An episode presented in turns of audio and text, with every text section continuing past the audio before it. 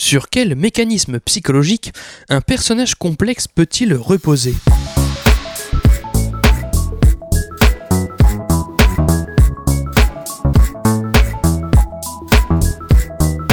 Salut et bienvenue dans ce 51e numéro de Comment c'est raconter, le podcast qui déconstruit les scénarios un dimanche sur deux.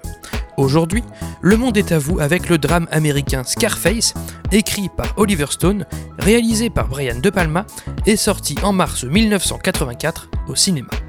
Ce rise and fall emblématique du rêve américain, porté par un personnage qui semble sans limite, nous fournira une base idéale de réflexion concernant les dynamiques psychologiques qui animent parfois les personnages de fiction.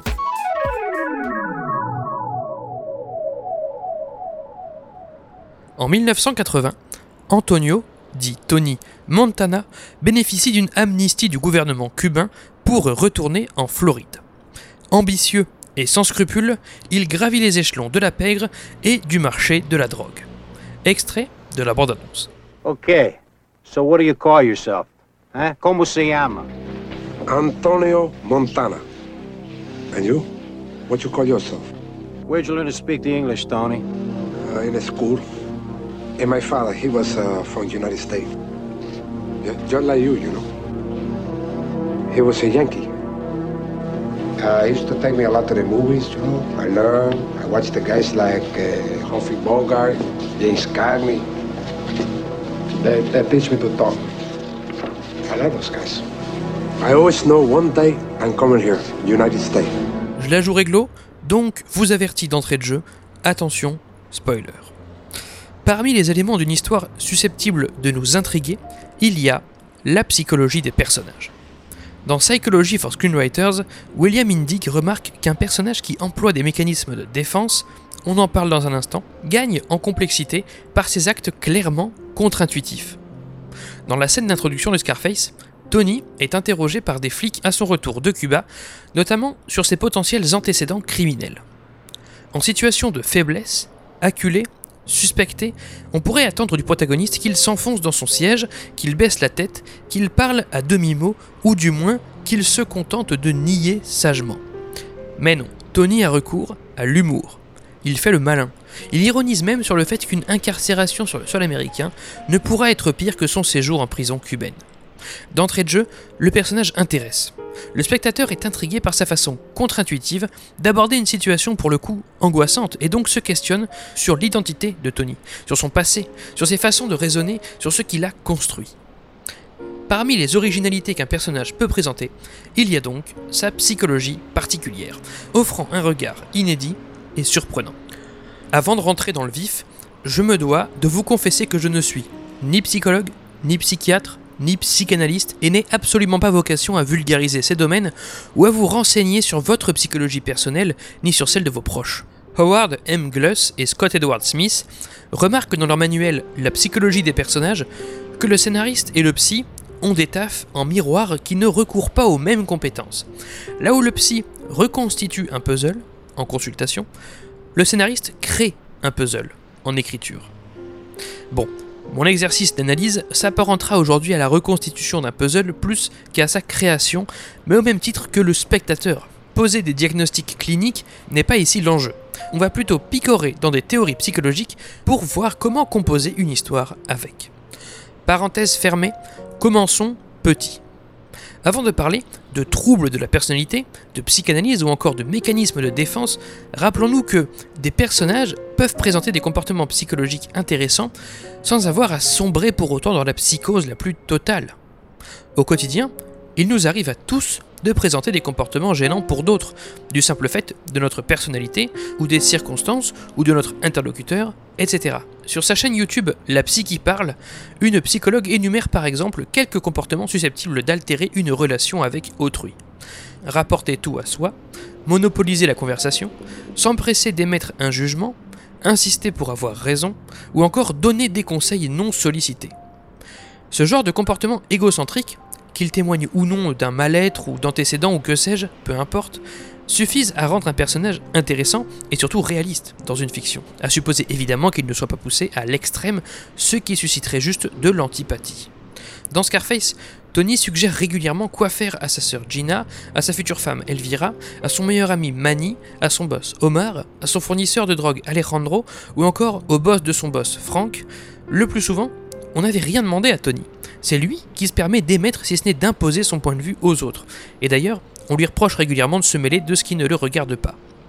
Quelle que soit la motivation de Tony à agir de la sorte, cela est perçu comme intrusif par le spectateur qui ne reste pas indifférent. Dans Steve Jobs de Danny Boyle, le protagoniste a pour fâcheuse habitude de couper la parole à ses interlocuteurs et de monopoliser la discussion. Dans Once Upon a Time in Hollywood, le protagoniste a tendance à tout rapporter à lui et à sa carrière, sans aucune considération pour sa doublure, dont la vie n'est pourtant pas rose. Voilà pour l'aspect psychologique, disons, trivial. Quand un personnage fait face à une angoisse pressante ou à un dilemme, il peut avoir recours à des mécanismes de défense afin de les réprimer. Les mécanismes de défense sont des techniques intuitives auxquelles le cerveau a recours pour désamorcer ou esquiver ou se protéger de situations embarrassantes. Je m'éloigne volontairement de la définition freudienne que je trouve un peu réductrice, notamment dans le cadre de la fiction qui nous intéresse ici. L'interrogatoire de Tony, que j'énonçais plus tôt, présente par exemple un cas flagrant de mécanisme de défense, l'humour, le protagoniste esquive, désamorce et masque une vulnérabilité en ayant recours à l'humour. Car en effet, il finit par le confesser en minimisant la chose, il a bien des antécédents avec la justice. L'acteur Ryan Reynolds a par exemple employé l'ironie comme marque de fabrique à travers ses personnages dans les situations qu'ils affrontent. Je vous propose un petit tour d'horizon des autres mécanismes de défense que je crois avoir décelés dans Scarface. Tout d'abord, Tony Montana fait preuve d'affirmation de soi il s'agit d'exprimer sans détour ses sentiments et ses pensées. En effet, quand il s'éprend d'Elvira, la femme de son boss Frank, et même si cette dernière ne lui accorde que condescendance et mépris, Tony lui exprime qu'elle lui plaît, et même qu'il veut l'épouser et fonder une famille avec elle. Ce comportement est complètement inapproprié vu son rapport avec Elvira, mais l'impuissance de Tony face à ses sentiments liés à son caractère l'ont mené à une affirmation de soi impulsive et ici déconnectée de la réalité. Par ailleurs, Tony fait preuve d'annulation rétroactive, que j'assimile ici à l'étape de négociation dans le cadre d'un deuil. En gros, il s'agit du vœu illusoire d'annihiler la source de l'embarras via une action ou un souhait ultérieur censé annuler rétroactivement cet embarras. À la fin de Scarface, le protagoniste abat son meilleur ami Manny quand il découvre qu'il est en couple avec Gina, sa sœur. Plus tard, Gina est prise d'une haine infinie pour son frère suite à cet acte, haine qui la poussera à s'exposer face à des mercenaires venus tuer son frère et qui la tueront d'abord elle. Quand Tony tient sa sœur Gina sans vie dans ses bras, il la supplie de ne pas lui en vouloir, lui dit aimer son meilleur ami Manny, qu'il a pourtant tué, et l'aimer aussi elle, bref, il fait preuve d'annulation rétroactive. Il prononce ces paroles dans l'espoir que sa sœur revienne à la vie et l'excuse d'avoir tué Manny, bref, dans l'espoir que tout redevienne comme avant. En outre, Antonio Montana présente un mécanisme de clivage à un moment. Alors que son empire et celui de son fournisseur Alejandro Sosa sont menacés par un lanceur d'alerte dans les médias, Sosa missionne Tony d'abattre cet homme avec l'aide d'un tueur professionnel. Le plan faire exploser la voiture de la cible. Sauf que l'homme à abattre monte dans sa voiture avec sa femme et ses gosses. Tony ne supporte pas la perspective de les tuer et abat lui-même, à bout portant, le tueur avant qu'il ne fasse sauter la bombe logée sous la voiture de la cible. Le protagoniste justifie plus tard à Sosa son geste comme quoi il ne tue pas des enfants et des femmes innocents. En séparant strictement la charge morale de tuer un homme de celle de tuer une femme ou des enfants, Tony fait preuve de clivage. Il distingue dans son esprit deux parties qui pourtant coexistent. La charge morale de tuer quelqu'un tout court, indépendamment de la nature de l'individu. Suit alors un mécanisme bien connu, celui du déni. Ayant échoué à abattre le lanceur d'alerte, Tony compromet son fournisseur, les contacts de son fournisseur et par la même occasion sa propre vie, puisqu'il devient à son tour la cible de Sosa. Quand il téléphone à ce dernier, Tony demeure présomptueux et s'affiche comme en parfaite maîtrise de la situation, persuadé qu'ils trouveront une solution alternative, allant même jusqu'à engueuler Sosa de le considérer comme déloyal. Tony est dans un déni le plus total. On retrouve aussi, dans le film de De Palma, un cas d'identification. Tony fustige tous les interlocuteurs qui osent s'interposer à lui car, de ses propres mots, il les associe au régime communiste subi à Cuba, qui imposerait aux gens, d'après lui, une certaine façon de penser et de se comporter. En gros, par identification avec le régime cubain, Tony se méfie des personnes qui lui disent quoi faire, quand bien même lui, par contre, s'autorise à dire aux autres quoi faire. Continuons avec l'intellectualisation. Quand Tony et Elvira s'engueulent sur leur vie de couple et leur situation, Tony l'accuse d'être responsable de leur absence d'enfant car elle est anorexique et perpétuellement droguée. Il intellectualise, autrement dit, il généralise pour éviter de se reconnaître personnellement impliqué. La vraie raison, lui précise Elvira avant de le quitter, est qu'il aurait été un trop mauvais père pour qu'elle daigne enfanter en sa compagnie. À la fois trop immoral et trop occupé par son business pour prêter attention aux autres. Pire, elle l'accuse d'être, déjà, un mauvais mari. Tony fait également preuve de projection. Il attribue à d'autres des comportements qu'il refuse de reconnaître en lui-même. Autant le protagoniste taxe son boss Frank de trahison puisque ce dernier a tenté de l'éliminer, alors que Tony était simplement devenu incontrôlable au sein de la pègre, autant il considérait normal avant cela de doubler ses supérieurs Omar et Frank durant les discussions avec le fournisseur Sosa en négociant lui-même. Lorsqu'il est complètement perdu et acculé par les mercenaires à la solde de Sosa, Tony sombre dans un autre mécanisme de défense, la régression. Il abuse de la drogue, fait des câlins à sa sœur inerte, comme nous le disions, prend des décisions extrêmes et irrationnelles telles que faire la guerre, bref, se comporte comme un ado capricieux. Mécanisme suivant, le retrait apathique. Il s'agit d'afficher une indifférence affective pour se détacher d'un conflit en se soumettant passivement. Dans ce cas, le personnage n'a pas une absence totale d'émotions, tel certains psychopathes, il les enterre seulement, ne les laisse pas apparaître. Je pense cette fois à la scène où le supérieur de Tony, Omar, se fait abattre par pendaison sous ses yeux, au loin depuis un hélico. Le fournisseur Sosa explique à Tony avoir suspecté Omar d'être à la solde des fédéraux et l'avoir fait abattre pour cette raison. Face à cette situation subite et choc, Tony semble égal, apathique, pas particulièrement atteint. Afficher une quelconque panique le rendrait suspect aux yeux de Sosa, qui justement veut s'assurer que lui, au moins, est fiable et ne pacte pas avec les flics. Il fait preuve de retrait apathique. Avant-dernier comportement identifiable que je crois avoir repéré, celui de l'identification projective. À la différence de l'identification tout court, il n'est pas question d'attribuer à quelqu'un une intention ou un comportement qu'on croit lui deviner, mais carrément de fantasmer s'introduire à l'intérieur de l'autre pour le contrôler ou le posséder ou lui nuire, bref, le faire agir comme on l'entend. Dans son rapport avec sa sœur, Tony fait tout pour qu'elle conforme sa vie à ce qu'il veut lui. Dans un premier temps, ayant fait fortune dans la drogue, il retrouve sa sœur Gina et sa mère après 5 ans d'absence et somme Gina d'arrêter son métier de coiffeuse. Il refuse qu'elle soit reléguée à ce rang social et lui donne des dollars, puis commence à l'entretenir. Plus tard, Gina s'épanouira dans sa nouvelle vie et lui financera même un institut de beauté dont elle sera à la tête. Mais, dès que Gina s'approche d'un homme, il frappe l'homme et engueule sa sœur. Ce que veut Tony pour sa sœur, c'est une situation privilégiée et puritaine. Et il fait tout pour la lui imposer, en l'entretenant comme en la martyrisant, voire en tuant son propre meilleur ami. Enfin, il m'a semblé percevoir dans Scarface une attitude de rationalisation chez Tony. Lorsqu'il arrache justement sa sœur Gina des mains d'un homme dans les toilettes d'une boîte de nuit, il prétexte que si Gina s'isolait dans les toilettes avec un homme, cela nuirait indirectement à ses réputations à lui, Tony. Au-delà de s'avérer incroyablement toxique et égocentrique et un bel exemple de slut-shaming, cette justification de la part de Tony est surtout fausse. Il fantasme clairement de contrôler sa sœur, quelle est la vie que lui lui accorde, mais cela relève d'un sentiment qu'il ne réalise pas. Il préfère attribuer une justification logique et rationnelle à son acte, même si elle n'est d'ailleurs pas beaucoup plus morale, plutôt que de questionner son rapport à sa sœur. Il préfère rationaliser. Voilà, des mécanismes de défense, il en existe plusieurs autres. La dénégation, l'affiliation, la formation réactionnelle, l'introjection, la sublimation, et j'en passe.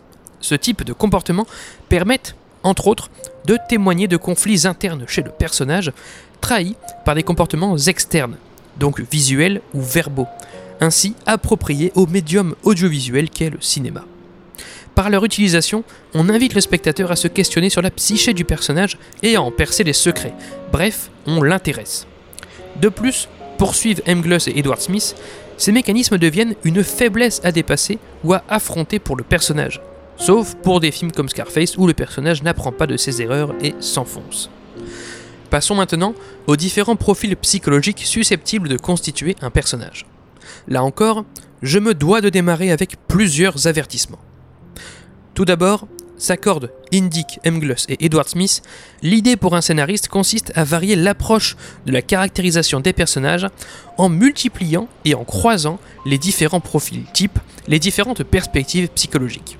A l'instar des archétypes énoncés dans l'épisode 2 de Comment c'est raconté, les profils psychologiques n'ont d'intérêt que s'ils sont réinventés, combinés, nuancés, bref, quand on ne les applique pas bêtement à la lettre, à moins que votre scénario ne traite justement d'un trouble de la personnalité en particulier, par exemple. Ensuite, méfiez-vous du déterminisme psychique que provoque l'attribution de tel ou tel profil à vos personnages. Autrement dit, ne tombez pas dans la radicalité en déresponsabilisant ces derniers de tous leurs faits et gestes, sous prétexte que leur profil psychologique les mène fatalement par le bout du nez.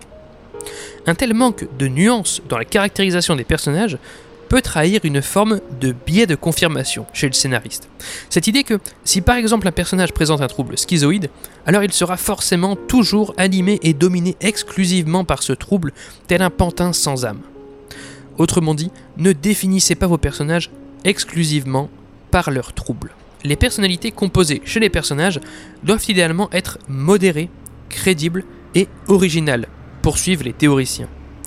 À un moment, Tony sauve un couple et leurs deux enfants au péril de sa tranquillité judiciaire puis de sa vie. Quand son meilleur ami Manny s'apprête à se prendre un gros râteau en draguant au bord de la piscine, Tony invite des enfants à contempler le désastre et à rire avec lui. Ici, Tony présente des moments d'humanité, pas toujours téléguidés par ses troubles psychologiques, permettant notamment au spectateur de garder une certaine part d'empathie pour lui malgré tous ses méfaits. Enfin, prenez garde des raccourcis psychologiques douteux. On en trouve souvent au cinéma, et vous en découvrirez quelques-uns dans mon analyse malheureusement.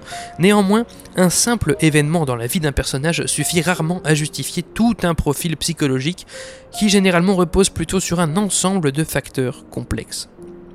Le spectateur accepte parfois ces raccourcis, car les ignore lui-même, mais l'auteur éthique prendra soin de garder en tête une certaine complexité de la psyché qui nous échappe à tous.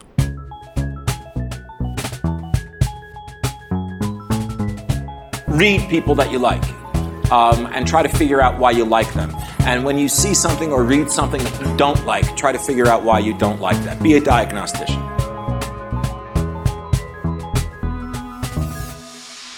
Alors, quels sont les profils psychologiques qui semblent composer Tony Montana? Commençons avec de la psychiatrie, j'ai nommé les troubles de la personnalité.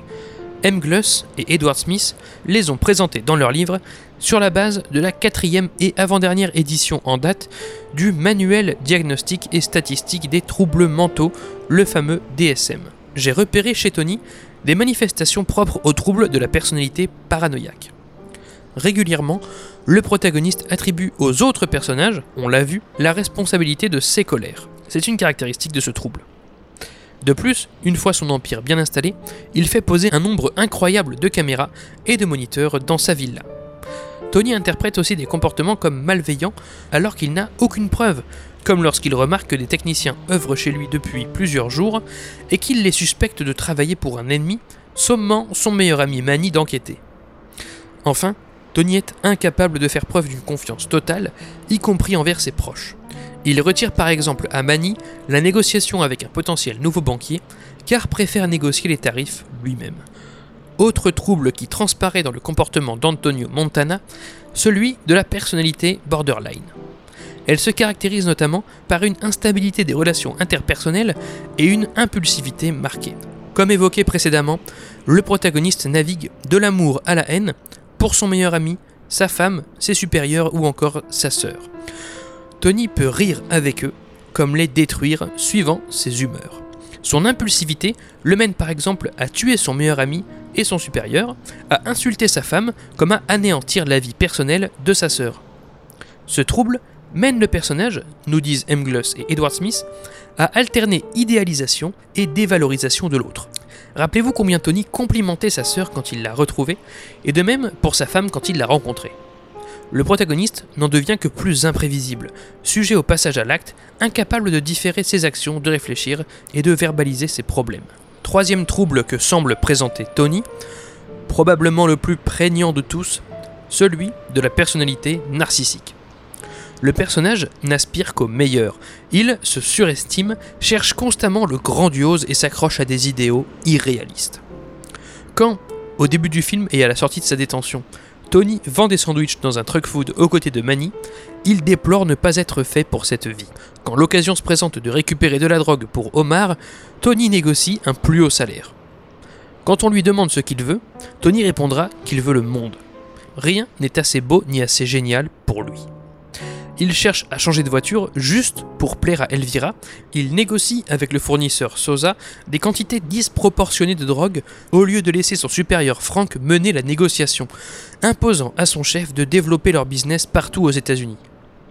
Il a un fauteuil avec ses initiales gravées dessus. Il vante sa nouvelle situation auprès de sa mère et de sa sœur quand il les retrouve, comme s'il n'était intéressé que par leurs éloges et leurs félicitations. Il tue et prend la place de son propre boss. Et enfin, il perd la raison face aux banquiers et à la justice, persuadé que rien ni personne ne peut lui dicter où s'arrêter. Parmi les caractéristiques de ce trouble figurent la susceptibilité à l'égard des critiques, le refus des règles et des conventions, le perfectionnisme, l'exploitation des autres, estimés inférieurs à soi, une jalousie à l'égard de ceux qui réussissent, bref, Tony tout craché. Au fait, certains d'entre vous lui prêteront peut-être le trouble de la personnalité antisociale. En effet, on a tendance à qualifier n'importe quel anti-héros ou antagoniste d'antisocial dès lors qu'il tue des gens de sang-froid. Sauf que ce trouble implique une absence totale d'empathie pour l'autre, une indifférence face au meurtre. Or, on l'a dit, les morts qui se déroulent sous les yeux de Tony, comme celles qu'il perpétue, ont pour cause ou pour conséquence une réponse émotionnelle de sa part. Voilà pour les troubles de la personnalité susceptibles à mes yeux de composer Antonio Montana. Il en existe d'autres, obsessionnel compulsif, schizoïde, histrionique ou encore masochiste, et j'imagine que le DSM-5 a depuis redéfini ces troubles. Pour rappel, les définitions que je vous livre sont assez limitées. Ne les prenez pas pour acquises, elles viennent du domaine médical, donc circonscrivez-en les interprétations à la fiction, s'il vous plaît. Ainsi, remarquent Engluss et Edward Smith, ces troubles ne sont pas forcément psychotiques. Chacun d'entre nous les présente d'ailleurs tous à un certain degré. On est tous un peu parano, un peu narcissique, etc. Et ce n'est que rarement pathologique. De même, pour vos personnages, cela n'aurait pas de sens de les définir à travers tous ces troubles. Ainsi, je n'ai deviné chez Tony que certaines caractéristiques du spectre de certains troubles, sans me permettre de le définir comme pleinement borderline ou pleinement paranoïaque. Quoique narcissique, pour le coup, on peut dire qu'il ne l'est pas à moitié. Voilà pour la partie psychiatrique. Penchons-nous à présent sur la partie psychanalytique. Plusieurs théoriciens ont leur propre lecture de la psyché humaine.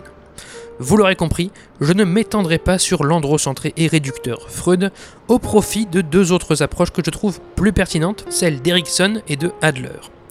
William Indick nous offre un beau tour d'horizon, dans Psychology for Screenwriters, des applications possibles de la psychanalyse à l'écriture de scénarios, même si son livre prétend parler de psychologie en particulier. Je vais surtout m'attarder sur le paradigme proposé par Erickson, comme quoi la vie est une succession de crises psychosociales identifiables. Censé intervenir aux différents stades de développement, depuis la petite enfance jusqu'au troisième âge, nous pouvons néanmoins retrouver ces crises en parallèle à des âges inappropriés chez certains personnages de fiction. J'en ai dénombré 4 chez Tony. Tout d'abord, il présente une crise claire entre confiance et méfiance, celle qu'Erickson attribue aux plus jeunes. Du fait d'un passage traumatisant en prison cubaine, de son passé de militaire et potentiellement de l'absence d'un père, Tony peine à faire confiance à qui que ce soit d'autre qu'à lui. On en revient à cette histoire de trouble paranoïaque. Abandonné par la société tel un bébé abandonné par ses parents, le protagoniste estime ne pouvoir compter presque que sur lui et semble ne pas avoir dépassé ce stade de développement psychosocial, ou tout du moins y avoir régressé. Vient également le stade suivant, celui d'une crise entre productivité et sentiment d'infériorité. Dans son parcours irresponsable au sein de la pègre, fait de prise d'initiative déraisonnable, Tony témoigne d'une volonté de s'émanciper, de faire preuve de professionnalisme, il se sent et s'estime aveuglément capable, quand bien même il ne l'est pas encore et grille clairement les étapes. Troisièmement, je crois deviner chez Tony Montana, au début de Scarface, une crise entre identité et identité diffuse, considérée par Erickson comme le cinquième stade du développement. Il s'agit de la période où le personnage forge son sens de l'identité, de ce qui est bon ou mauvais de ce qu'il veut être en comparaison avec ce que la société voudrait qu'il soit. Le personnage se demande qui suis-je et où vais-je? Tony ne veut pas vendre des sandwichs. Il place de plus en plus la loyauté au cœur de tout. Et surtout, il en vient à exprimer sa vision des choses à Mani, d'abord l'argent, ensuite le pouvoir et enfin les femmes. Voilà son sens, ô combien critiquable, de l'identité, son objectif de vie. Enfin, je crois deviner chez Antonio les traces du deuxième stade de développement, celui d'une crise entre autonomie d'une part et honte et doute d'autre part. Tony cherche à témoigner, notamment auprès de sa mère, et sans succès, de sa capacité à satisfaire ses propres besoins, voire ceux de ses proches, sans nécessiter la moindre aide extérieure. À la fin du film, quand dans son bain, il s'engueule successivement avec sa femme et son meilleur ami, Tony crie et rappelle à travers la maison que tout cet empire a été monté grâce à lui et seulement grâce à lui. Il tient à affirmer son autonomie. Dans son livre, Indick évoque également l'approche d'Alfred Adler en termes de psychanalyse. Adler base ses propos notamment, si j'ai bien compris, sur le rapport de l'homme à son sentiment d'infériorité ou de supériorité. Il remarque qu'un individu avec un complexe de supériorité n'a pas de but atteignable. Contrairement à ce que je conseillais dans le dernier épisode du podcast, non, il vise un idéal, voire un stade supplémentaire de développement humain. La sculpture Le Monde est à toi, qui trône à l'entrée de la villa de Tony Montana, atteste effectivement de son ambition irrationnelle, recoupant avec la personnalité narcissique que nous abordions plus tôt. Pour finir sur la psychanalyse, j'accorderai une remarque d'Indic quand même au sujet de Freud. Si la théorie oedipienne me laisse assez indifférent, voire hostile, je reconnais une certaine pertinence dans le fameux triptyque moi, ça, sur moi, que j'ai d'ailleurs déjà abordé dans le podcast, à savoir une tension permanente entre nos agissements conscients, nos morales intériorisées et nos pulsions naturelles. Le rapport de Tony à la loyauté ou son rapport aux femmes vient parfois en conflit avec ce que la société attend de lui, par exemple, source d'ailleurs de plusieurs mécanismes de défense chez lui. Eh bien, Indique remarque qu'une anxiété universelle repose justement sur un conflit entre rétention et expulsion. Souvent, dans notre vie, nous avons envie de libérer quelque chose, mais sommes contraints de nous retenir, ou à l'inverse, nous souhaitons retenir quelque chose, mais sommes amenés à le livrer. Je ne rentrerai pas dans les détails à la con des fameux stades anal, oral, blablabla. Non, je m'intéresse surtout à la remarque suivante d'Indic. Chacune des deux forces, rétention et expulsion, est forte dans un film si elle est précédée de l'autre pendant une heure. Une longue rétention rendra forcément l'expulsion cathartique, et réciproquement. Si vous prenez des romances timides que l'on retrouve par exemple dans Les émotifs anonymes ou dans Les particules, les amoureux peinent tellement à se livrer et à s'unir, ils présentent une telle rétention que la moindre caresse ou le simple fait de se tenir finalement la main devient pour le spectateur un moment cathartique absolument puissant. A l'inverse, le pauvre protagoniste bègue du discours d'un roi est tellement contraint à expulser via son bégaiement que le climax où il parvient finalement à le retenir émeut le spectateur. À une échelle plus locale, dans Scarface, Tony fait longtemps mariner Frank, son boss qui a tenté de l'assassiner, avant de finalement le faire abattre par Manny, relâchant du même coup l'attention chez le spectateur après un long dialogue étouffant de retenue aux airs de western. Voilà pour ce que j'avais à dire sur le rapport entre psychanalyse et composition de personnages. Dans un troisième et dernier temps, je pourrais aborder avec vous d'autres paradigmes de profil de personnalité, ceux proposés par des sociologues ou des spécialistes du développement personnel. J'imagine que certains auteurs parmi vous ont recours au système MBTI pour caractériser certains de leurs personnages, le fameux modèle aux 16 personnalités. D'autres utilisent peut-être les énéagrammes ou la process communication. Certains se basent pourquoi pas sur les personnalités toxiques au travail décrites par Robert M. Bramson dans Coping with Difficult People, ou encore sur les masques sociaux théorisés par Lisa Bourbeau dans Les 5 blessures qui empêchent d'être soi-même. En fait, tous ces paradigmes peuvent permettre aux scénaristes de définir les personnages les uns par rapport aux autres, de traiter d'un thème sous plusieurs axes via plusieurs personnalités, et de rendre chaque personnage spécifique dans une situation donnée. En fait, jouer avec les personnalités théoriques des personnages permet de donner de l'amplitude au récit et une certaine dynamique entre les individus, suivant leurs affinités les uns avec les autres. Vous pouvez avoir le dépendant, le rigide, le masochiste, le fuyant, etc. Vous pouvez aussi avoir le médiateur, l'épicurien, l'observateur, l'altruiste, le battant, etc. Bref, voilà de nouvelles perspectives d'écriture, des archétypes supplémentaires en quelque sorte. Je ne vais pas m'attarder dessus, vous avez sûrement plein d'exemples en tête.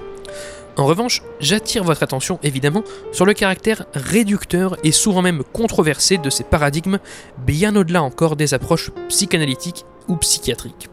De fait, soyez d'autant plus mesurés dans l'importance que vous leur accordez et vis-à-vis du fait de résumer un personnage à un trait de personnalité.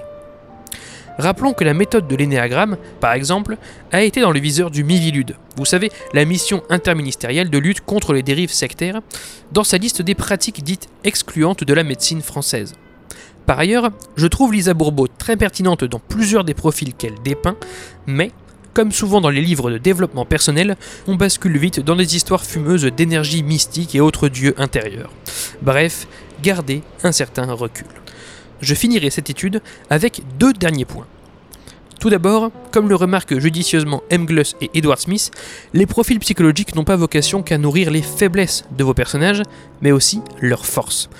Tony est un type souvent marrant, plutôt enthousiaste, il a de l'ambition, un sens de la loyauté, une certaine générosité pour ses proches, ses troubles psychiques le rendent ainsi en partie aimable par intermittence. Deuxièmement, rien à voir avec la psychologie des personnages, je profite de parler de Scarface pour vous communiquer un petit erratum.